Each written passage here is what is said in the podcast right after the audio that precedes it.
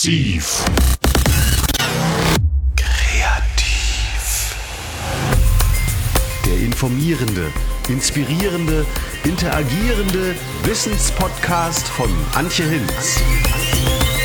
Herzlich willkommen. Heute geht es erneut um kreative Manufakturen. Für das Leitprojekt Kultur Landschaftsrouten haben wir im Silberfuchs Verlag für die Metropolregion Hamburg verschiedene Audioguides produziert, unter anderem über Manufakturen im Garten- und Seenland Mecklenburg-Schwerin. Meine Kollegin Corinna Hesse hat Kunsthandwerker und kreative Köpfe in Interviews befragt. Heute stehen diese Manufakturen im Mittelpunkt. Auf Spurensuche die Holzbildhauermeisterin Silke Krempin in Schwerin. Für die einen ist es ein Stück Holz, für Silke Krempin offenbart sich das Geheimnis eines Baumlebens, wenn sie den Rohstoff für ihre Kunstwerke in den Händen hält, denn in jedem Holz lässt sich das Wachstum des Baumes nachlesen. Ich bin Silke Krempin, komme aus Schwerin-Warnitz und äh, habe dort meine Werkstatt und meine Galerie und bin selbstständig seit 1990, habe den Beruf des Holzbildhauers gelernt, äh, bin dafür nach Thüringen gezogen und habe dann anschließend fünf Jahre im Denkmalpflegebetrieb in Schwerin gearbeitet und wie gesagt 90 mich dann selbstständig gemacht. Der Anfang war sehr schwierig, dann habe ich angefangen, eben halt äh, eine Produktpalette zu entwickeln, kleine Holzbilder, so typische mecklenburgische Landschaften, Leuchtturm auf Hiddensee, äh, Bauernhausmotive, um die eben halt anzubieten an Kunstgewerbeläden. Und habe natürlich nach wie vor weiter im Restaurierungsbereich äh, gearbeitet und mittlerweile ist meine Produktpalette ziemlich breit gefächert. Also neben der Restaurierung äh, mache ich natürlich auch Möbelrestaurierung, also Restaurierung für Kirchen, Schlösser und anderen öffentlichen Gebäuden. Äh, dann Möbelrestaurierung, dann äh, auch Skulpturen für den Außenbereich, für Spielplätze und andere öffentliche Plätze. Dann meine eigene Palette sind praktisch meine Holzbilder. Das ist so eigentlich mein Markenzeichen. Mecklenburgische Landschaft, ob nur naturalistischer Natur. Es gibt auch abstrakte Bilder, wozu auch Texte entstehen aus eigener Feder. Und die werden entweder farblich gestaltet mit verschiedenen Holzbeizen oder eben halt naturbelassen. Und bis hin zu Holzschmuck, auch äh, mit verschiedenen Materialien kombiniert, Fossilien, Steine, die ich mir von Urlaubsreisen mitbringe, etc. Mhm ja. Wenn man in Ihre Werkstatt so reinkommt, wie hat man sich das vorzustellen? Mit was für Geräten arbeiten Sie? Was steht da alles so an Holzmaterialien äh, in der Werkstatt? Ja, Werkstatt ist sehr klein. Also große Maschinen stehen da nicht drin. Also eine kleine Maschine, eine kleine Bandsäge und dann eben halt äh, Stichsäge, äh, Schleifmaschinen, kleinere und natürlich auch Motorsägen. Für größere Skulpturen lege ich dann natürlich auch mal die Motorsäge na, nehme ich sie dann. Hm. Und ansonsten, der V, also es sind eigentlich zwei Räume. Der erste Raum, das ist so eher das Holzlager, wo dann praktisch die Reste, die beim Sägen oder beim Bearbeiten, äh, also ich kann also nichts entsorgen eigentlich, weil man kann es ja immer wieder mal gebrauchen für Schmuckelemente oder für andere kleine Dinge oder gerade wenn ich im Restaurierungsbereich tätig bin, brauche ich doch mal bestimmte Hölzer und die lagere ich dort ab und auch furniere. Und das ist auch mein Bereich, wo ich dann auch Schleifarbeiten durchführe. Und im zweiten, im eigentlichen Arbeitsraum, naja, da sieht man haufenweise Schnitzwerkzeuge an der Wand, zum Teil auch mit Spinnenweben umwoben. Die werden dann natürlich weniger benutzt. Dann auch Objekte, die ich schon mal gemacht habe, Zeichnungen davon, Fotos und auch einige Holzbilder habe ich mir dann einfach mal hingehängt aus meinen Anfangszeiten. Mhm. Gibt es Arbeiten, auf die Sie besonders stolz sind, die man vielleicht mal schildern könnte, äh, wo Sie sagen, das ist Ihnen besonders gut gelungen? Oh, da gibt es eine Menge. Also äh, jetzt im Restaurierungsbereich äh, fand ich das schon, also wenn man jetzt also Restaurierung sagt ja eigentlich, äh, es gibt eine Vorgabe, man muss sich dran halten. Und wenn man jetzt so eine Kombination machen kann, also ich habe zum Beispiel für das Schloss Herrenhausen in Hannover ein Portal, ich hatte davon äh, also ein Portal gestaltet und äh, es gab nur ein altes Foto davon. Also ich musste mich schon irgendwo dran halten an den alten Vorgaben, aber es war eben halt nicht genau ersichtlich, wie die einzelnen Details an dieser Haustür vorhanden sind. Und dann habe ich praktisch mein eigenes Bild geschaffen und konnte das nachher auch umsetzen. Das war vorher auch noch nicht so ganz klar, aber die Firma war ganz zufrieden damit und sagte, okay, können Sie machen. Und das finde ich schon, fand ich schon beeindruckend, als dann Frau Merkel und Herr Obama durch mein Portal durchmarschiert sind, ich das im Fernsehen gesehen habe, fand ich schon toll. Und dann so äh, habe ich für Wismar, für die Nikolaikirche, ein Orgelprospekt gestaltet. Und das sind so Schleierbretter, die äh, vor den Orgelpfeifen sitzen und die waren früher mal in naturalistischer Form und auch stark vergoldet. Und dann kamen sie auf die Idee, das ganz anders zu gestalten. Und auch unter anderem natürlich aus Kostengründen. Und dann äh, war die Idee entstanden, die Legenden des heiligen Nikolaus dort zu verarbeiten. Na, da musste ich mich natürlich auch erstmal mit beschäftigen. Das war auch gar nicht so einfach. Bibliotheksbesuche durchgeführt und Bücher gelesen und auch naja, hatte ich so viele Legenden, dass ich gar nicht wusste, welche ich eigentlich auswählen würde. Ja, und die habe ich dann umgesetzt. Das dann auch bis zum Schluss, also eingebaut, zusammen mit dem Orgelbauer, weil ich mich ein paar Sachen da war gesagt, nee, da traue ich mich nicht an. Schädige ich näher noch irgendwelche Orgelpfeifen. Das war auch eine spannende Geschichte. Hat mir noch einen Tischler dazu geholt, der eigentlich Orgelbauer ist von Natur aus. Äh, und ja, das war eine spannende Aufgabe. Hat auch eine Weile gedauert, ich glaube, komplett ein Jahr oder so. Also doch, da war ich hinterher auch ganz glücklich mit. Genau. Ja. Und der künstlerische Bereich, wie wichtig ist der Ihnen? Ist das Restauratorische der eher der Schwerpunkt oder das Naja, es ist Hälfte, Hälfte, kann man eigentlich so sagen. Also der künstlerische Bereich ist mir natürlich auch ganz wichtig, ja. Da kann man sich dann ja. austoben. Ja, Genau, ne? also gerade im Restaurierungsbereich, wo dieses kleine, fummelige Arbeiten, bin ich dann wirklich auch mal froh, auf ein Stück Holz ordentlich drauf rumklopfen zu können oder die Motorsäge zu nehmen und eben halt was Eigenes zu entwickeln und äh, einfach mal versuchen, was man aus diesem Stück Holz rausholen kann. Ne? Oder mich einfach mal inspirieren zu lassen, ne? dass man freier ist. Ne? Manchmal hat man ja auch eine bestimmte äh, Sache, die man ausdrücken will. Aber vieles entsteht auch einfach beim Arbeiten, ne, wenn man das Stück Holz in den Händen hält. Mhm.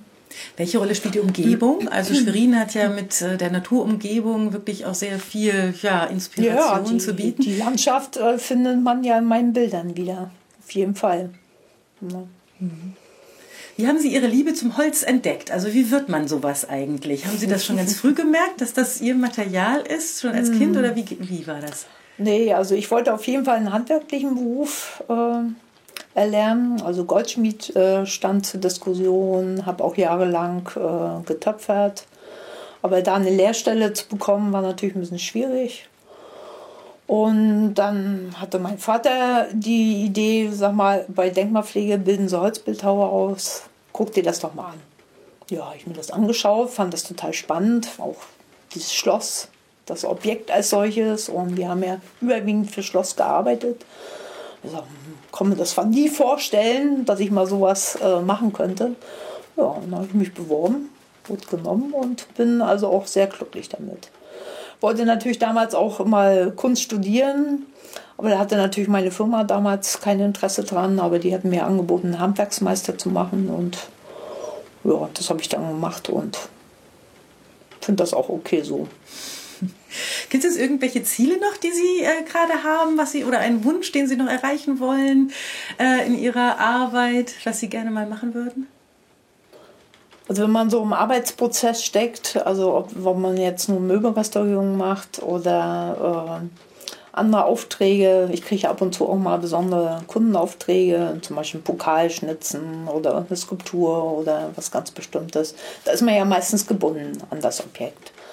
Ne? Und einfach mal den Zeitraum zu finden, einfach mal wirklich irgendwie einen Monat völlig frei zu arbeiten davon, aber es ist natürlich immer so eine finanzielle Frage. Ne? So, und dann ist es schon schön, wenn man auch mal rauskommt. Wenn man sagt, also man ist jetzt mal einen Monat woanders und arbeitet dort vor Ort. Das fände ich mal schon gar nicht so schlecht. Oder mal im Ausland. Haben Sie das mal gemacht? Ja. Es gibt ja so Künstlerstipendien auch. Nee, habe ich, hab ich noch nicht gemacht. Mhm. Also das wäre schon mal noch so mein Traum. Oder ein Monat, zwei Monate, das wäre wär schon schön. Genau, ja, ja, machen ja viele. Die ja. Also klar, man hat dann doch schon immer, denke ich mal, also, dass man sich ja auch ein Thema vornimmt, was man bearbeiten will. Aber das würde ich schon gerne mal machen. Genau. Ja. ja. Gut, vielen Dank. ja. Genau, ja, herrlich. Genau. Vor allem diese, diese Skulpturen finde ich dann so in, in Gärten oder so. Ich finde, da kommen die so richtig mhm. zur Geltung. Ne? Mhm. Das sieht schon schön aus. Ja, und es sind ja auch die unterschiedlichsten Hölzer, die man mhm. bearbeiten kann. Mhm. Und das mhm. finde ich eben halt schon faszinierend. Ne, auch einheimische Hölzer. Man muss dafür keine Tropenhölzer nehmen. Ne? Kirsche, Pflaume. Mein Lieblingsholz ist Eiche. Ist natürlich sehr hart, aber eben halt so mit den ganzen Ästen, Strukturen und Verwachsungen, das hat schon was. Also inspiriert mich auch einfach dann beim Arbeiten. Ne? Hm. Also Sie forschen ja. quasi, wie ist die Form des Holzes und was ja. ja, ja. kann ich daraus machen dann, genau. Hm. Ja.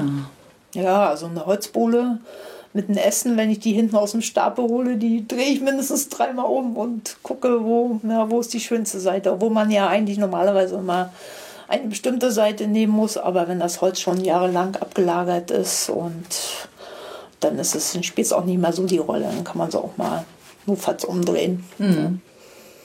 Und da lagern, lagern Sie das selbst oder kaufen Sie dann äh, Ja, ja, naja, also ähm, ich habe mir mal Stämme aufsägen lassen abgelagert oder ich kaufe es direkt dann natürlich mm. beim Holzhandel. Ne? Mm. Das ist unterschiedlich.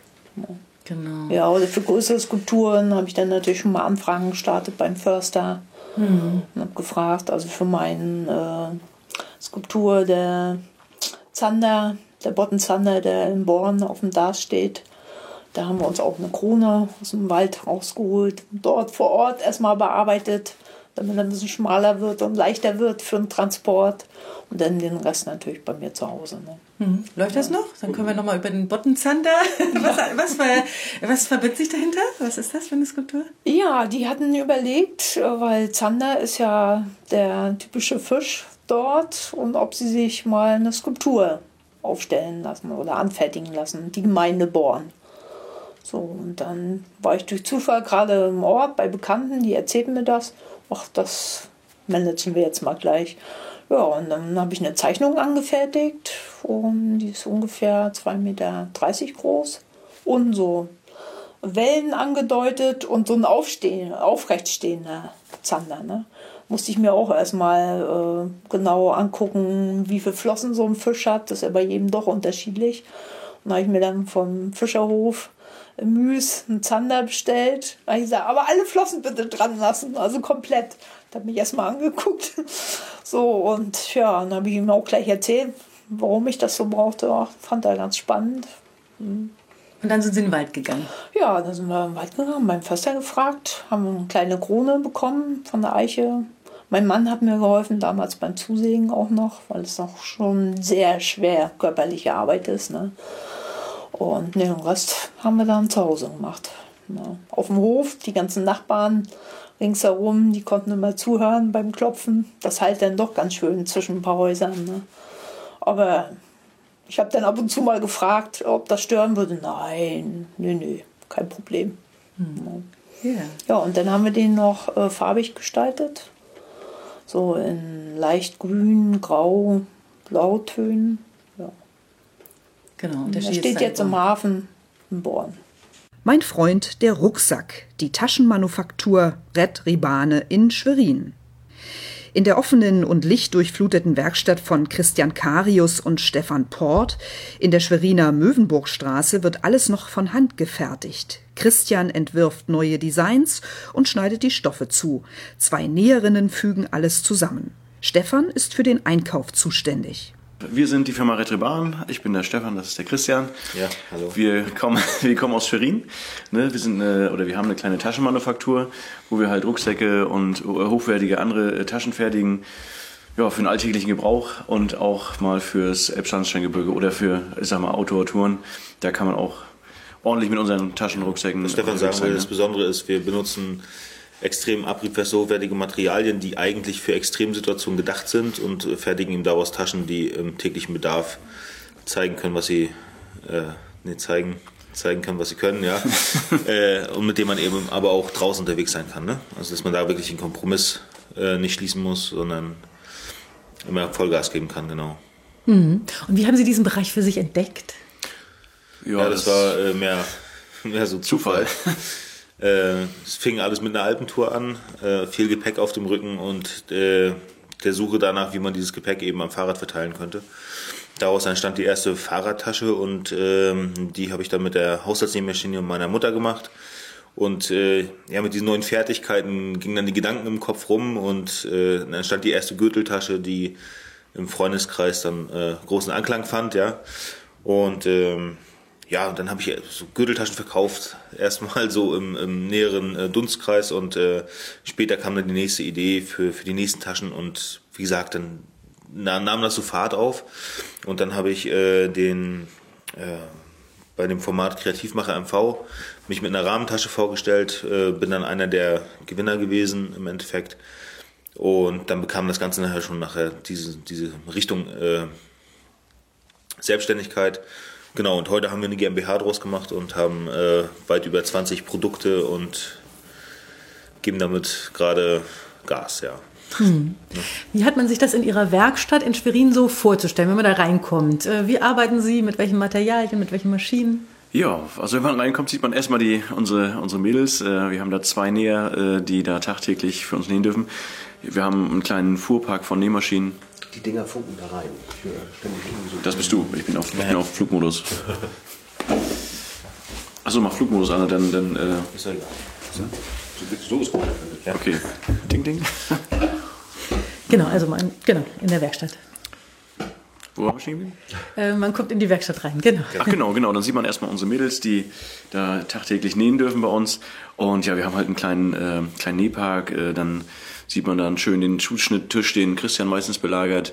Das ist ja doch, Zuschnitt ist ja noch eine, extrem wichtige Aufgabe auch, weil wir halt äh, so zwischen 10 und 15 Lagen quasi haben und da darf auch nichts schief gehen. Ja, das Schöne ist, wir haben die äh, Werkstatt so gestaltet, dass sie sehr offen ist. Also es kommt sehr viel Licht rein, es ist schön warm, äh, quasi von der Lichtfarbe her.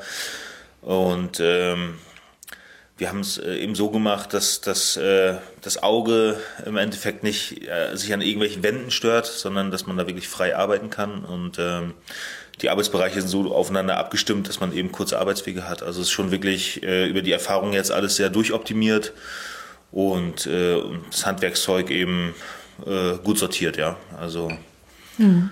im Endeffekt schöner, offener, freundlicher Raum. Genau, Sie ja. sagen strapazierfähige Materialien. Woher beziehen Sie die? Größtenteils aus Deutschland, ne? Genau, also tatsächlich aus Deutschland. Wir haben, äh, es gibt so ein äh, Dreieck, ich das immer so, Erfurt, Leipzig, Dresden. Äh, da sind viele Webereien, also Gurtzeug kriegt man daher, die Stiefmaterialien so. Die Stoffe Cordura ist ja unser Hauptmaterial. Wurde übrigens mal fürs Militär entwickelt, zeigt also auch, ist eine gewisse Robustheit da. Und ähm, Gurtbinder genauso. Also wir haben da zum Beispiel das Interessanteste ist, dass die Weberei gesagt hat, eine statische Belastbarkeit von 1,5 Tonnen auf ein Gurtband. Ähm, ja, das von 25 mm Breite. Ne? Genau. Also, äh, Im Endeffekt alles, was wir eben äh, nutzen an Materialien, ist äh, Hochleistungsmaterial, kann man sagen. Und das Ganze wird dann äh, veredelt durch äh, Leder beispielsweise. Das heißt, wir haben äh, bei unseren meistverkauftes Modell, das nennt sich Urban Sea. Das ist also ein Rucksack, der nach dem Seesackprinzip funktioniert, mit einem Deckel und der hat einen schönen Lederboden. Und der Gedanke dahinter ist eigentlich einmal natürlich dieses äh, Erscheinungsbild, aber ich habe mir mal die Frage gestellt, was ist eigentlich ein Rucksack? Ja, und da bin ich eigentlich dahingehend äh, zu der Erkenntnis gekommen, dass ein Rucksack irgendwann ein personalisierter Gegenstand ist, wie ein treuer Begleiter.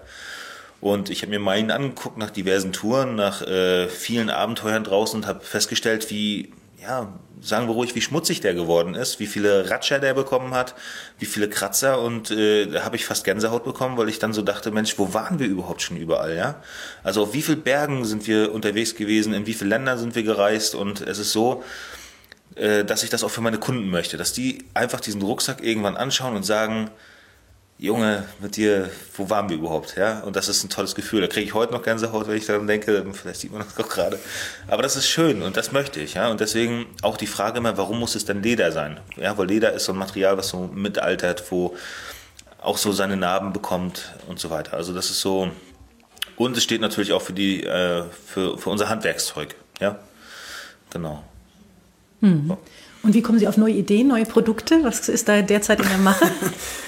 Ähm, ja, äh, Kreativität ist erstmal Christians Part, muss man sagen, aber wir haben auch viel gemacht äh, durch Zuhören. Wir haben ja zum Beispiel den Puris Pro jetzt, der das ist dieser Rucksack, den man auch im Gepäckträger ganz äh, einfach befestigen kann.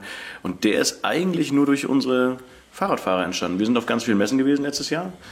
Und äh, die, damals hatten wir nur die, die Rucksäcke ganz normal. Die Leute sind halt drauf zugelaufen und haben gesagt, das möchte ich am Fahrrad befestigen. Und wir konnten es nicht.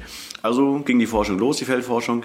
Christian hatte insgesamt äh, zwölf Prototypen erstellt in dem Jahr und wir sind immer wieder auf Messen gefahren und die Leute haben halt ähm, immer die wieder Feedback dazu abgegeben. Genau. Und äh, es ist so, dass wir, wie gesagt, dann diesen Purus Pro fertig gemacht haben. Das ganz einfache System, äh, haben festgestellt, dass der Markt derzeit, der deutsche Markt, äh, nichts Vergleichbares anbietet und äh, erfahren dann riesengroßes äh, Feedback und ähm, haben damit eigentlich unsere Nische gefunden. Ja? Und dieser Rucksack richtete sich so an den alltäglichen Bedarf. Mittlerweile gibt es dann jetzt das nächste Produkt, äh, was äh, in Richtung Business geht.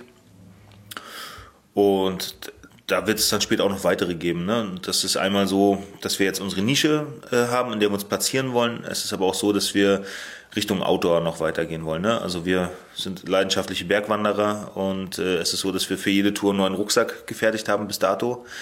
Und da wird es dann auch noch das ultimative Modell äh, geben. Ja? Also das, ich glaube, es hört nie auf mit diesen Gedanken. Und die kommen einfach ja, aus dem Leben. Ja? Also mhm. Da fällt einem immer wieder was ein. Die werden alle handgenäht noch. Ja. Ähm, ist man dann noch äh, sozusagen ausbaufähig oder blicken Sie sozusagen auch in die Zukunft zu sagen, man muss mehr automatisieren auch? Ähm, also die Frage stellen wir uns natürlich immer wieder, wie wir äh, optimieren können, weil äh, handgemacht in Deutschland ist leider auch sehr preisintensiv und eine große Herausforderung. Ähm, es ist so, dass wir auch leider unsere Erfahrungen gemacht haben äh, mit dem sogenannten Outsourcen. Die waren für uns nicht zwangsläufig positiv besetzt, diese Erfahrungen, so dass wir entschieden haben, alles möglichst selber machen zu wollen. Das heißt, wir automatisieren natürlich bei uns jetzt auch soweit es geht im Rahmen unserer finanziellen Möglichkeiten, weil das Spektrum an Maschinen ist riesig. Ähm, also es steckt sehr, sehr viel Handarbeit bei uns äh, in, in der Fertigung. Das wird auch so bleiben. Ähm, das Einzige, wo wir jetzt noch drüber nachdenken, ist beispielsweise eine Stanze anzuschaffen, um so Kleinigkeiten zu stanzen, die man sonst jetzt mühselig mit einer Schere ausschneiden muss oder ähm, ein Riegelautomat, ja, also gewisser Nähautomat. Ähm, aber ansonsten äh, bleibt der Zuschnitt, Zuschnitt äh, händisch und das Nähen an der Maschine äh, wird auch weiter per Hand äh, getätigt werden, ja, genau. Also ist jetzt nicht gedacht, ähm, zu einer großen Fabrik zu werden. Also vorerst nicht, ja. Hm. Und der Standort Schwerin, äh, wie haben Sie den entdeckt, weil man da so schöne Ausflüge machen kann und weil das, das Freizeit, äh, die Freizeitbeschäftigung ist? Oder? Interessante Frage. durchaus, durchaus, aber ähm, kann Stefan bestimmt was zu sagen. Boah, ja. nee, bin ich eigentlich völlig raus. Weil ja, dann, kann, dann kann ich was sagen. Nee, überlege ich nämlich auch gerade, weil ich weiß jetzt ehrlich gesagt gar nicht mehr, wie ich nach Schwerin Ich kann es sagen. Also es ist so, die Frage hat sich oft gestellt, warum denn jetzt Schwerin? Ähm, es ist so, dass äh, sowohl Stefan und ich auch äh, lange Zeit außerhalb unterwegs waren, das heißt äh, Sylt, Berlin, äh, Nürnberg, Usedom, was weiß ich. Wir waren wirklich viel unterwegs, Heidelberg. Und irgendwann äh, wollte es das äh, Schicksal aber so, dass ich nach Hause zurückgekommen bin und äh, zugeben musste, dass ich dann auf einmal so eine gewisse Leere äh, wieder, dass sich eine gewisse Leere wieder gefüllt hat, die ich sonst nie erklären konnte in mir, ja. Und auf einmal war da wieder der alte Freundeskreis, äh, das Elternhaus und natürlich diese schöne Landschaft, die man seit Kindesbein äh, an kennt. Und dann habe ich eben mein Studium äh, nachgeholt, sag ich mal. ja, und habe einfach zurück zu meinen Wurzeln gefunden. Das klingt zwar ein bisschen kitschig, ist aber eben so. Und ähm, die Idee zur Selbstständigkeit kam mir dann relativ zeitig. Ja, und äh, alle anderen sind aus Schwerin weggegangen. Ja, und ich habe jetzt, ich war früh weg, bin mit 16 weg und bin dann äh, zeitig mit 24 wiedergekommen und habe dann gedacht, er musste eben deine eigene Perspektive schaffen, wenn es hier keine gibt. Ja, und ich hatte da Lust drauf, ich wollte das. Und ähm, mittlerweile ist es ja so, dass auch viele nach Schwerin zurückkommen und eben in der großen Welt auch nicht glücklich geworden sind. Ja, die eben auch diese Heimatverbundenheit äh, in sich tragen. Und äh, für mich war das die richtigste Entscheidung. Und Stefan ist äh, irgendwann aus Heidelberg zurückgekommen. Äh, wahrscheinlich auch erstmal, um hier äh, das Basislager wieder aufzuschlagen, weil er dann noch nicht wusste, wie es weitergeht. Und ja, da habe ich ihn dann einfach eingefangen, ja.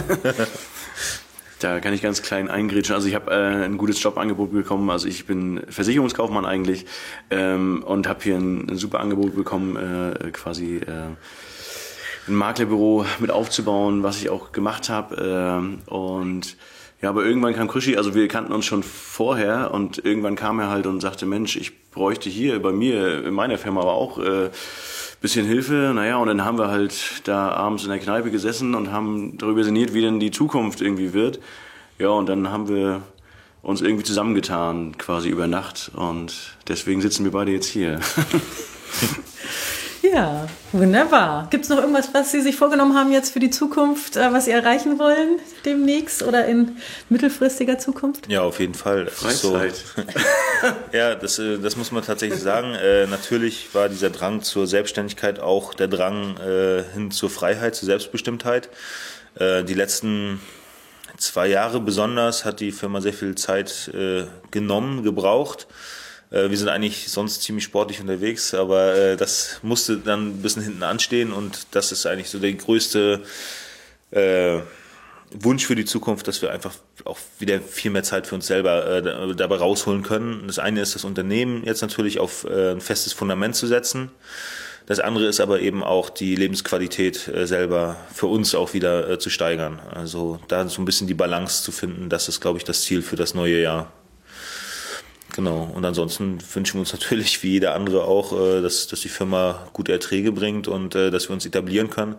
Was uns, denke ich, in, in Schwerin und Raum Schwerin schon gut äh, gelungen ist. Aber auch tatsächlich, ich glaube, das hätte in keiner anderen Stadt so gut geklappt wie, wie hier, weil eben dieser Freundeskreis, Bekanntenkreis äh, wahnsinnig gut unterstützt hat. Also das muss man schon sagen. Auch vielen Dank, falls das jemand hört da draußen jetzt, nochmal an alle Freunde und Bekannte, die wirklich da auch hinter uns gestanden haben und uns immer wieder motiviert haben, äh, gut zugesprochen haben und auch mit Rat und Tat zur Seite gestanden haben. Also das äh, ist eben auch der Grund, warum Schwerin dann eben für uns so fruchtbar gewesen ist, ja. Hm. Ja, vielen ja. Dank. Ja, sehr gerne. Alles zu seiner Zeit, der Glockenschauster von Schwerin. Eigentlich heißt er ja Hans-Joachim Dickow, aber er ist eine Instanz in der Schelfstadt von Schwerin und als solche wird er nur der Glockenschauster genannt. Ja, mein Name ist Hans-Joachim Dickow. Ich bin Uhrmacher vom Beruf. Ich habe 1970 meine Lehre begonnen und äh, bin dann 1973 in den Beruf gewechselt eines Uhrmachers. Habe äh, dann nochmal Ende der 70er Jahre gewechselt als Graveur auch mit Abschluss. Und dann kamen einige andere Abschnitte im Leben und äh, ich habe seit äh, 2006 einen offenen, eine offene Uhrenwerkstatt in der Schweriner Münzstraße 21. Und dort bin ich wieder in den Uhrmacherberuf eingestiegen und habe ja, sehr viele Ideen umgesetzt mit einem gewissen geringen Risiko, sodass ich äh, mich der Tugend der Uhrmacherei besonnen habe und nicht Massenprodukte anzubieten. Ich kaufe alte Armbanduhren auf und arbeite sie sehr erfolgreich auf und verkaufe sie sehr erfolgreich seit vielen Jahren. Und äh, aus der Situation heraus habe ich dann meine eigene Uhrenmarke entwickelt, Obetrit Schwerin M. Und äh, ja, äh, das entwickelt sich immer weiter. Und ich äh, bin sehr zufrieden mit der Entwicklung, die ich in den ganzen Jahren genommen habe, sodass äh, viele Kunden auch von auswärts zu mir kommen, ob aus Hamburg oder Lübeck oder Kundschaft aus Dresden oder Berlin. Also ich mit, bin mit der Entwicklung sehr zufrieden. Mhm. Sie haben die Obotrit-Reihe erwähnt. Was ist das Besondere? Da gibt es ja wirklich einen historischen Hintergrund dazu. Das Besondere, wie gesagt, ist daran, äh, ich habe vorwiegend auch alte DDR-Glasfitteruhren aufgearbeitet, hatte dann zu einem gewissen Zeitpunkt keine Zifferblätter mehr für die äh, alten äh, automatischen Uhrwerke, von denen ich sehr viel halte, wenn man diese Uhrwerke aufarbeitet. Die sind sehr robust und wenn man auch die regelmäßige Pflege betreibt, das heißt, man sollte ein äh, mechanisches Uhrwerk alle drei bis fünf Jahre general überholen lassen. Äh, da habe ich dann äh, zu diesen Uhrwerken und zu diesen klassischen Gehäusen mein eigenes Zimmerblatt entwickelt mit einem jungen Grafiker zusammen. Und äh, die haben wir in drei Farben gestaltet und das war die Geburtsstunde der Obotrit, die Klassik 1. Die Entwicklung ist nachher weiter fortgeschritten, dass es auch Kleinserien gab mit Handaufzügen, mit anderen Zifferblättern, die wir zusammen entwickelt haben. Und jetzt ist es so weit, dass ich äh, auch äh, die eigene Uhrenmarke, was den Quarzuhrenbereich äh, äh, angeht, produzieren lasse in einer kleinen Pforzheimer Manufaktur. Und so sieht man, ist die Entwicklung immer weiter vorangeschritten. Mhm. Aber der Name Obutrit ist ja tatsächlich aus der Region gewachsen. Ja, der äh, Name Obutrit stammt daher, die Obutriten waren ein Untervolk der Slawen und haben in der Region um Schwerin in Schwerin gesiedelt. Und wer Schwerin einmal besucht, dann äh, kann man den Fürst Niklot, der auf dem steinernen Pferd über dem Schlossportal äh, zu sehen ist, sehen und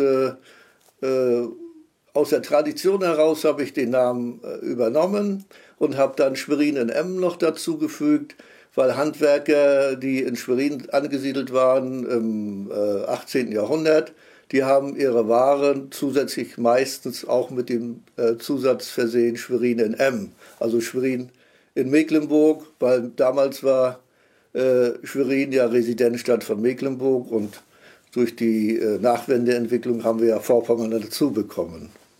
Hm. Insbesondere die jüngere Generation guckt nur noch auf ihre Smartphones, wenn sie die Uhr wissen wollen. Wenn man zu ihnen in die Werkstatt kommt, was sieht man da? Was erlebt man, wenn man den Glockenschauster von Schwerin besucht? Wie gesagt, ich habe ja eine offene Werkstatt. Äh, ich habe keine Wand und keine Tür, wo ich, wo ich äh, dahinter verschwinde, um mal eine Batterie zu wechseln oder eine Armband. Äh, die Menschen können mir zusehen bei der Arbeit und äh, wenn man hinter der Tür äh, sich versteckt oder verschwindet, kommt Misstrauen auf und das kommt dann nicht dabei auf. Die Leute sind dann manchmal auch so neugierig, dass gerade auch junge Leute mal hinter den Ladentisch treten, um in die eigene Armbanduhr reinzuschauen oder zuzuschauen, wie man äh, was erledigt. Die Menschen, äh, die zu mir kommen, ob alt oder jung, muss ich sagen, über Jahre äh, bewundern die Atmosphäre der, des Ladens und der Uhrenwerkstatt, weil ich äh, viele alte Uhren habe und äh, es ist nicht so, dass die äh, äh, junge Generation nur Smartphones oder so trägt. Auch die junge Generation ist gerade bestrebt, auch ältere mechanische Armbanduhren zu erwerben. Ich habe da immer ein ganz tolles Beispiel. Ich hatte unlängst mal eine alte Damenarmbanduhr äh, aufgearbeitet und sie in die Vitrine gestellt. Die war nicht mal eine halbe Stunde in der Vitrine. Da hat eine junge Frau daran Gefallen gefunden. Und äh, äh, ich hatte dann mir äh, aus pietätischen Gründen da gestattet, ein neues Armband anzubauen. Und die, die junge Dame fragte, ob ich noch das alte Armband hätte. Und es lag Gott sei Dank im Papierkorb. Ich habe ihr das alte Armband angebaut und die Dame war sehr zufrieden. Also es gab, gibt auch Menschen, die junge Menschen, die in gewissen Positionen sich befinden, äh, die auch mal äh, Hemd und Anzug anziehen. Das sind auch die klassischen Interessenten für klassische äh, äh mechanische Armbanduhren. Also das ist nicht nur, dass ältere Leute sich dafür interessieren. Und äh, ja, man bestätigt mir, wenn man reinkommt, oft, dass es eine sehr angenehme Atmosphäre ist. Also äh, der Betrachter, der, der von außen kommt, äh, sieht das ja dann doch eher anders als ich, weil ich bin täglich da und äh, ich kriege aber bestätigt, dass die Menschen sich wohlfühlen da. Überwiegend. Ne? Äh, es gibt auch immer Nörgler, aber das hat man überall, glaube ich, im Leben. Das gehört dazu. Genau. Die muss man weglächeln. Was glauben Sie, ist die Motivation der Menschen? Ist das so eine Sehnsucht nach dem Alten auch, wenn sie zu Ihnen kommen? Oder was treibt die Menschen an, dass sie zu Ihnen kommen? Ja, das sind oft äh, verschiedene Dinge. Es sind ja auch äh, oft äh, alte Uhren, die traditionsgemäß in die nächste Generation übergehen, übergeben werden, ob das Wanduhren sind, ob das äh, die Kommunionuhr, die goldene Taschenuhr ist oder so. Äh, es gibt ja Gott sei Dank auch äh, Traditionen und äh, die weitergereicht werden und mit der Weitergabe dieser Uhr ist ja auch dann immer eine zukünftige Reparatur verbunden. Äh, dann ist es so, dass äh, die Menschen aus meiner Sicht, so habe ich das jedenfalls im Gefühl gehabt, und das war meine Motivation 2006, diesen Laden dort zu öffnen, dass die Menschen ein anderes Wertedenken bekommen haben, dass äh, nicht so viel weggeworfen wird, dass sich daran erinnert wird, dass es da eigentlich einen guten Gegenstand gibt, äh, den lohnt es zu reparieren. Äh, und auf der anderen Seite ist es so, ich habe auch viele Sammler, die mich umgeben und äh, mich umscharen. Äh, mit denen hatte ich dann eine Idee umgesetzt und vor circa dreieinhalb Jahren den ersten Mecklenburger Uhrenclub gegründet. Ähm, so eine Uhr ist ja auch eine Wertanlage, eine mechanische Uhr. Bestimmte Markenuhren, äh, da ist es so, da kaufe ich sie, weiß ich, vom halben Jahr und innerhalb, eines halben Jahres ist der Wert enorm gestiegen, weil da nur eine begrenzte Stückzahl von hergestellt wird. Also es gibt viele äh, Ansatzpunkte, äh, was mich motiviert, äh, diesen Beruf weiter auszuüben. Und außerdem ist es so, äh, es gibt ganz wenig Nachwuchs. Es ist so, dass viele Menschen von außerhalb, gerade auch Urlauber, äh, die in Schwerin zu mir kommen, äh, die mich irgendwo im Internet gesehen haben, und gesagt haben, bei uns gibt es schon lange keinen Uhrmacher mehr oder andere Handwerker nicht, aber der Uhrmacherberuf ist schon, denke ich mal, in Deutschland recht, recht selten geworden. Mhm. Und es ist schade und traurig für mich, äh, äh, dass es wirklich so wenig Nachwuchs gibt. Ich kann noch eine Geschichte erzählen, aber die geht dann eine halbe Stunde bald. Ich habe ich hab es geschafft, ich habe es geschafft, im letzten Jahr einen jungen Schweriner äh, zu, zu motivieren und durch gute Kontakte weiterzuleiten. Der ist im Spätsommer des letzten Jahres äh, angefangen, in die Lehre des Uhrmachers zu gehen an der äh, guten Uhrmacherschule in Fortwangen. Das war ein weiter Weg, aber äh, das war eben auch ein Mensch, der junger Mensch, der wie viele nicht wissen, was sie machen sollten. Und äh, sein Vater war vor einigen Jahren mal äh, zum Tagesuhrenseminar bei mir und der Vater hatte dem Jungen dann äh, eine Fachzeitschrift mal unter die Nase gehalten, da war, war der Uhrmacherberuf beschrieben und der Junge hatte dann Gefallen dran gefunden und dann ging das so, dass ich darum gebeten wurde, den Jungen mal einen Sonnabend zu mir in die Werkstatt zu nehmen, damit ich beurteilen kann, ob er für diesen Beruf geeignet ist. Und, und er war hervorragend dafür geeignet. Also der konnte Sachen umsetzen, da habe ich das Staunen gekriegt und ich fühlte mich in meine eigene Lehrzeit zurückversetzt dann. Und äh, so ist es über ein paar Stufen gelungen, wie gesagt, einen jungen Menschen in Fortwangen da unterzubringen und ich hoffe, dass er das erfolgreich da beendet. Vielleicht ist es ja auch ein Kandidat, der dann mal wieder nach Schwerin zurückkommt, der vielleicht die Werkstatt übernimmt, weiß man nicht. Die Wege sind heute sehr unterschiedlich, das kommt ja auch mal drauf an, äh, wie man beeinflusst wird, vielleicht von der Freundin oder der Partnerin oder wie auch immer. Aber ich denke, äh, äh, er ist äh, sehr gut geeignet äh, für den Uhrmacherberuf und er wird das dort auch gut erledigen, denn die Voraussetzungen für die Aufnahme hat er sehr gut erfüllt dort in Furtwangen und ich wünsche ihm einen guten Weg. Mhm.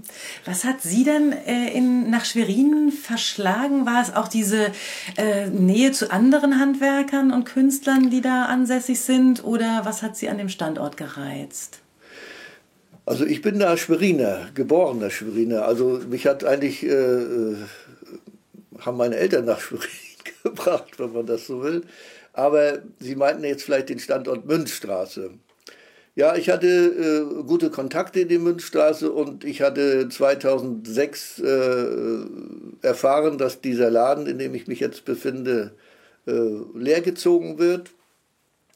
Und äh, der Charakter des Ladens gefiel mir von vornherein. Äh, wenn man reinkommt, weiß man, es ist hölzer, hölzerner Fußboden, also eine warme Atmosphäre. Dann haben wir Zierholzbalken, äh, äh, alte an der Decke. Und dann, wie gesagt, das, äh, das, das Offene, das gefiel mir sehr gut, dass ich mit den, mit den Menschen, die zu mir in den Laden kommen, gleich kommunizieren kann. Äh, und äh, das hat mich absolut gereizt da. Und, äh, die, und dann natürlich die, die, die, das Umfeld. Wir haben viele Handwerker dort in der Straße und äh, äh, Künstler und äh, das äh, gefiel mir insgesamt. Die, der Charakter der Straße, die Lage eigentlich ist nicht so günstig, aber auch nicht so schlecht. Wie wenn ich dann äh, sehe, wenn ich mitten in der Stadt wäre, dann kann es natürlich passieren, dass ich äh, mehr Kleinarbeiten habe, Batterienwechsel oder Armbänder, aber dann komme ich nicht zu meiner eigentlichen Arbeit. So ist dort ein gutes Gemisch bei mir in der Lage. Die Leute aus der Gegend kommen sowieso da Batterie wechseln und äh, Armbänder, aber ich kann in der Restzeit mich den richtigen Reparaturen widmen und äh, das macht Freude und ich möchte da diesen Standort auch nicht wechseln. Das ist vor allem ist es sehr gut gelegen, äh, wenn man weiß, dass wir 100 Meter entfernt zwei Großparkplätze, eigentlich die Großparkplätze in der Innenstadt haben oder in der Altstadt. Und da gehen eben äh, viele äh, Menschen von den Parkplätzen in Richtung Altstadt und kommen dann automatisch durch die Münzstraße. Also es müsste aus meiner Sicht ein bisschen besser beworben werden. Das müsste äh, unten aus äh, meiner Sicht ein größeres Schild angebracht werden, wenn man durch die Schliemannsstraße schlendert, äh, dass dann Hinweis äh, erfolgt, dass man durch die, eigentlich durch die historische Altstadt Schwerin geht. Denn äh, so groß ist Schwerin im Kern ja nicht. Man kommt äh, innerhalb von wenigen äh, Gehminuten äh, schnell mal von A nach B, um was anderes Besonderes zu sehen. Das sind ja viele äh, äh, historische Gebäude da, gerade in der Schelfstadt, wo ich auch bin, angefangen von der Schelfkirche als solches, oder das äh, Palais in der Puschkinstraße und der Markt ist eigentlich auch nur einen Steinwurf entfernt. Und dann mit der Dom, das sind 300 Meter vielleicht vom Laden. Also liegt man doch gar nicht so schlecht und ist in einer, an einem angenehmen Umfeld, auch die, die Anwohner dort. Das ist äh, eine große Familie eigentlich. Das macht schon Spaß, dort den Laden zu haben. Und äh, auf der anderen Seite kriegt man eben auch von den Leuten Lob für das, was man macht. Ich mache ja nur viele Sachen mit Kultur und Kirchturmuhren und das und das. Und dadurch wird man bekannt und dann kommen die Leute und äh, gerne mal zum Gespräch, dass man auch darüber erzählt, über seine Motivation, weil, weil man, warum man das macht. Und äh, die Motivation wird dadurch bestärkt, dass äh, man immer mehr Menschen findet, die auch diese Projekte, die außerhalb der, der eigentlichen Geschäftszeit äh, erfolgt, äh, gerne umsetzt und gestaltet dann. Sie haben die Kirchturmuhren eben erwähnt. Das ist ja noch ein anderes großes Projekt von Ihnen, dass Sie eben nicht nur Armbanduhren reparieren, sondern die ganz großen Uhren. Ja, in erster Linie geht es auch um die Reparatur, aber in erster Linie geht es darum, äh, Gelder zu generieren für den Erhalt dieser Uhren. Und damit sind wir bei einem ganz wichtigen Thema. Ich äh, hatte das äh, Thema damals mit Kirchenbaurat Schwarz, damals war so um 2008 angestoßen. Dann musste ich mich äh, gesundheitlich etwas zurückziehen und dann haben wir das Thema aber 2000 11 total verdichtet. Wir haben das Projekt Kirchturmuhren Not äh, äh, geboren sozusagen. Und die erste Auftakt-Benefizveranstaltung fand dann auch in der Münzstraße vor meinem Laden statt. Wir hatten die Straße gesperrt und sehr gutes Wetter, Gott sei Dank, und hatten dort 120 Künstler, die kostenlos diese Auftaktveranstaltung unterstützt hatten. Das Hauptthema bei der äh, Geschichte Kirchturmuhren ist, niemand wusste, wie viele Kirchturmuhren sich in welchem Zustand unter den Dächern Mecklenburgs befinden. Damals war das noch auf Mecklenburg eingeschränkt, weil 2011 war das noch äh, Oberkirchenrat Mecklenburg, da gab es noch nicht die Nordkirche. Aber da war eben der Start des Projektes. Und dann haben wir eine einmalige Grundlage, glaube ich, ein einmaliges Pilotprojekt geschaffen. Ein Freund von mir und ich, wir haben äh, von 2014, November 2014 bis Januar 2017 äh, neben unserer normalen Arbeitszeit alle Kirchturmuhren in Mecklenburg erfasst. Wir haben, waren über 430, wir waren in über 430 Kirchen und haben äh, im Nachhinein festgestellt, dass es noch circa 60 funkgesteuerte elektrische Uhren gibt, 60 noch funktionierende äh, mechanische Kirchturmuhren, die teilweise auch im äh, Reparaturbereich schon liegen. Und wir haben aber festgestellt, dass es über 100 äh, stillstehende mechanische Uhren, Turmuhren gibt, die sich teilweise in einem katastrophalen Zustand befinden. Und diese Erfassung ist wichtige Grundlage, um handeln zu können. Und da sind wir jetzt beim Ansatz. Wir haben es geschafft, das Thema mit in den äh, äh Mecklenburger Uhrenclub zu integrieren, in die Satzung. Äh, Ansprechpartner bin ich nach wie vor zu diesem Thema und äh, wir haben es geschafft, einen nächsten Punkt umzusetzen. Mit Hilfe äh, der WMAG ist es uns gelungen, die nächste Idee umzusetzen, und zwar eine Wanderausstellung zu installieren, um dieses Thema in die Fläche tragen zu können. Und da sind wir seit 2000. Äh, 17 dabei seit September. Die erste Ausstellung war in der Marienplatzgalerie in Schwerin, waren zwischenzeitlich in Rena im Kloster und sind jetzt äh, in der Nikolaikirche in Wismar. Ziel ist es, dieses, äh, diese Wanderausstellung in dieser Form erstmal zwei, drei Jahre zu betreiben, um eben auch über diese Wanderausstellung Interessenten zu finden, die dieses äh, Kirchturmuhrenprojekt unterstützen. Das heißt, wenn man weiß, dass über 100 mechanische Uhren im Stillstand sind, dann heißt es viel Geld zu generieren, um dort in den nächsten Jahrzehnten diese wertvoll, dieses wertvolle Kulturgut, so muss man das ja sehen, äh, äh, wieder zu erhalten oder in Gang zu setzen. Es ist eben ein wertvolles Kulturgut, denn die Kirchturmuhr war äh, die einzige, die vor vielen Jahrhunderten den Leuten die Zeit vermitteln konnten. Die Leute haben sich nach dieser Kirchturmuhr gerichtet, ihre Arbeit, ihren Tagesablauf und so weiter und so fort. Und deswegen sehe ich das wirklich als wichtiges Kulturgut, gut das zu halten. Vor allem man muss ja auch äh, betrachten, mit welchem Aufwand diese Menschen früher so eine filigrane Arbeit geleistet haben, auch wenn es große Werke sind. Aber die ersten Uhrwerke wurden zum Teil ja 1350 geschaffen. Die, da gab es noch keine Fräsen, die wurden noch alle geschmiedet und per Hand gefeilt, die Räder. Das ist schon, man muss schon den Hut ziehen vor dieser enormen Leistung, was die Menschen früher ge, geschaffen haben. Ja, vielen Dank. Bitte. Das war sehr schön. Schnurstracks eingenommen. Kindermöbel aus Dömitz. Viele Erfinder entwickeln ihre Ideen aus einem eigenen Bedürfnis heraus und gar nicht in erster Linie für einen Markt. Aber wo ein eigenes Bedürfnis ist, könnte es ja auch sein, dass auch andere Menschen so etwas brauchen. Und so wurden Tim und Sabine Schinkel zu Produzenten von Kindermöbeln. Mein Name ist Sabine Schinkel. Ich mache mit meinem Mann zusammen Kindermöbel in Dömitz wunderschön an der Elbe gelegen. Und äh, wir sind dazu gekommen durch die eigenen Kinder, wie so viele, weil es fehlte, als ich schwanger war, ein Wickeltisch. Und der sollte schön warm im Badezimmer aufgehängt werden. Und alles, was es gab im Handel, gefiel mir nicht. Musste also der Ehemann ran und was bauen. Und das war so ein klappbarer Wickeltisch. Und ähm, alle waren begeistert.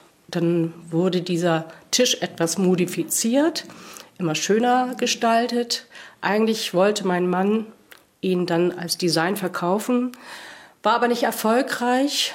Und dann war die Überlegung, man kann sich auch mit Kindermöbel selbstständig machen. Und dann haben wir mit drei Produkten die Firma Timkit gegründet. Also mit einem Wandwickeltisch, einem Stuhl und einem Bett. Wir wollten Basics machen. Und im Laufe der Jahre sind immer weitere Produkte dazugekommen. Wir haben uns in den letzten Jahren so ein bisschen spezialisiert auf Wandwickeltische. kam einfach dazu, weil viele anfragten, ganz viel Hotel und Gastronomie, dann äh, Rooming-In-Stationen, Tankstellen, Krippen, überall, wo wenig Platz ist, aber trotzdem gewickelt werden muss. Und da eignen sich natürlich Wandwickeltische besonders, weil sie wenig Platz einnehmen. Das heißt, Privatkunden sind gar nicht so sehr die Hauptzielgruppe? Doch, anfänglich war es so. Anfänglich war es so. Aber mh, hm, da wir nur in Deutschland produzieren, war es natürlich relativ hochpreisig. Und da hatten wir natürlich Konkurrenz ne, von Billiganbietern und merkten so, das äh, ist schwierig, nur Privatpersonen anzusprechen. Also müssen wir auch versuchen, gewerbliche Kunden zu bekommen. Und dann war eben Gastronomie die erste Möglichkeit, die wir genutzt haben. Hm. Wie hat es Sie nach Dömitz verschlagen? Ja, eigentlich durch äh, einen Umzug. Also es war so, dass wir angefangen haben als Verlag. Das hieß, äh, wir hatten eigentlich nur ein Büro in Dannenberg, also Niedersachsen, und ließen diese äh, Produkte in Thüringen fertigen. Die wurden dann also von dort auch verschickt. Das gestaltete sich aber ein bisschen schwierig und dann haben wir überlegt, wir müssen es selber machen. Und dann gab es räumliche Probleme. Also wir mussten irgendwas finden, wo man, also eine kleine Manufaktur.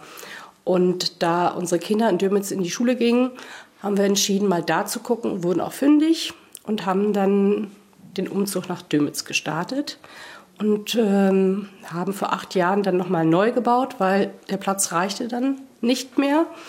Und ja, seitdem sind wir in Dömitz. Hm.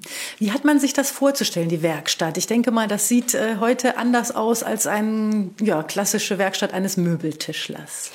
Ja, also wir unterscheiden uns insofern, dass wir nicht Holz fertigen, sondern diese Einzelteile fertigen lassen, alle in Deutschland, für die verschiedenen Produkte. Die werden also die Einzelteile angeliefert und bei uns wird dann nur das jeweilige Möbelstück montiert und verpackt und verschickt.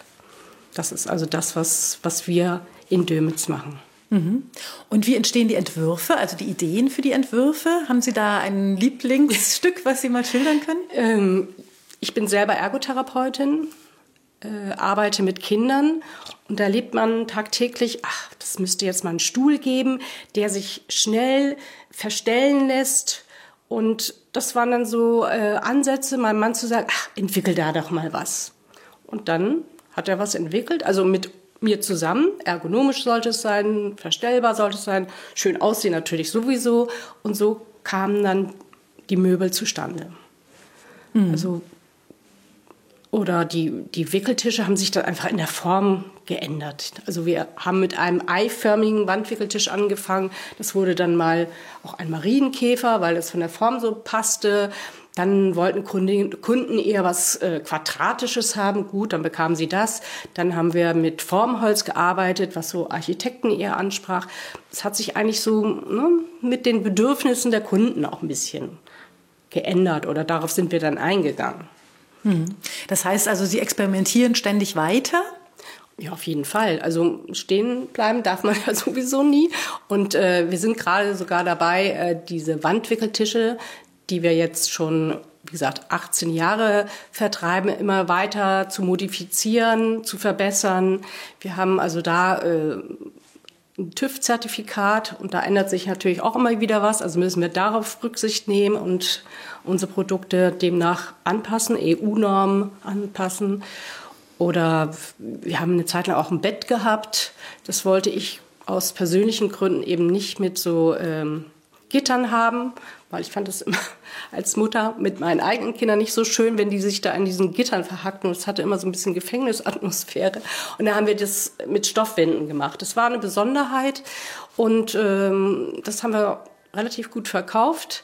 Aber seitdem wir dann die gewerblichen Kunden haben, also Hotels nehmen natürlich nicht was mit Stoff. Damit war dieses Bett dann irgendwann nicht mehr zu verkaufen und wir haben es dann aufgegeben. Das sind natürlich auch bedauerliche Sachen, aber manchmal muss man nach den Bedürfnissen der Kunden eben auch gehen. Ne? Mhm, weil sich es nicht reinigen lässt. Oder? Ja, weil viele Probleme haben. Nicht? Das Stoff ist, wie gesagt, nicht zu reinigen. Also privat kann das jeder entscheiden, aber wenn man ihn äh, Betten gewerblich nutzt, Hotels oder, oder Krippen, dann ist natürlich Stoff so ein schwieriges Thema, sag ich mal.